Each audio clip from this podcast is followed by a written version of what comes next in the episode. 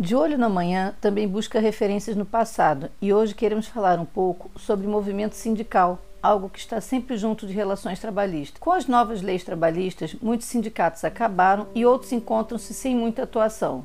Mas qual é a real importância de sindicatos para o trabalhador? Vamos voltar na história. Ao fim do século XIX, os imigrantes europeus deram origem ao sindicalismo brasileiro, que nasceu influenciado pelas ideias socialistas e anarquistas.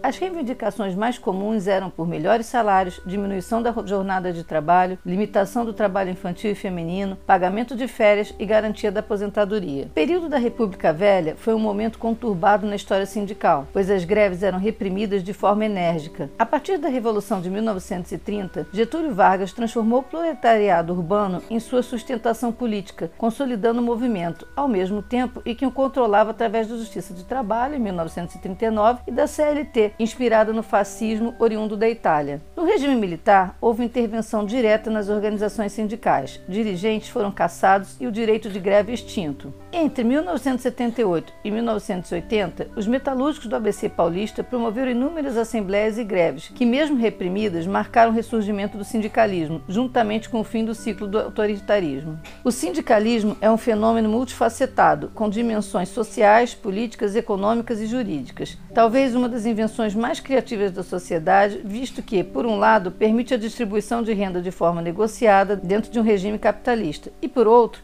reconhece a existência do conflito, buscando uma conciliação civilizada mediante regras e procedimentos que criam equidade entre patrões e empregados. O movimento sindical é sempre precursor de mudanças e progresso. A garantia do desenvolvimento é a integração em acordo entre as classes e isto só é garantido através da existência de representantes de ambos os lados. Neste momento que estamos diante dessa reforma sindical, é que constatamos que os desafios ainda são enormes. Com a globalização da economia, precisamos integrar o país no cenário internacional e adequar a nova realidade do comércio, das finanças, dos investimentos e da tecnologia, que substitui postos de trabalho. Paralelo a esta realidade, é necessário se enfrentar alguns problemas locais, como a economia informal e o subemprego, a população brasileira está cada dia mais preparada para o debate e buscando impor seus pontos de vista a partir do diálogo e entendimento. Além da convivência com essa nova realidade, existem outros pontos cruciais, como a necessidade de representação de trabalhadores informais, ameaças nas fontes de custeio e sustentação financeira das entidades. O novo movimento sindical deve avançar com a cidadania buscando entendimento entre as partes e principalmente garantindo o futuro e o progresso socioeconômico do Brasil. Em todo o mundo, as relações trabalhistas mais modernas são amparadas por um movimento sindical fortalecido, robusto e sem conotações políticas. Sindicatos por melhores condições de trabalho, sem populismo ou favorecimentos pessoais. É disso que o Brasil precisa.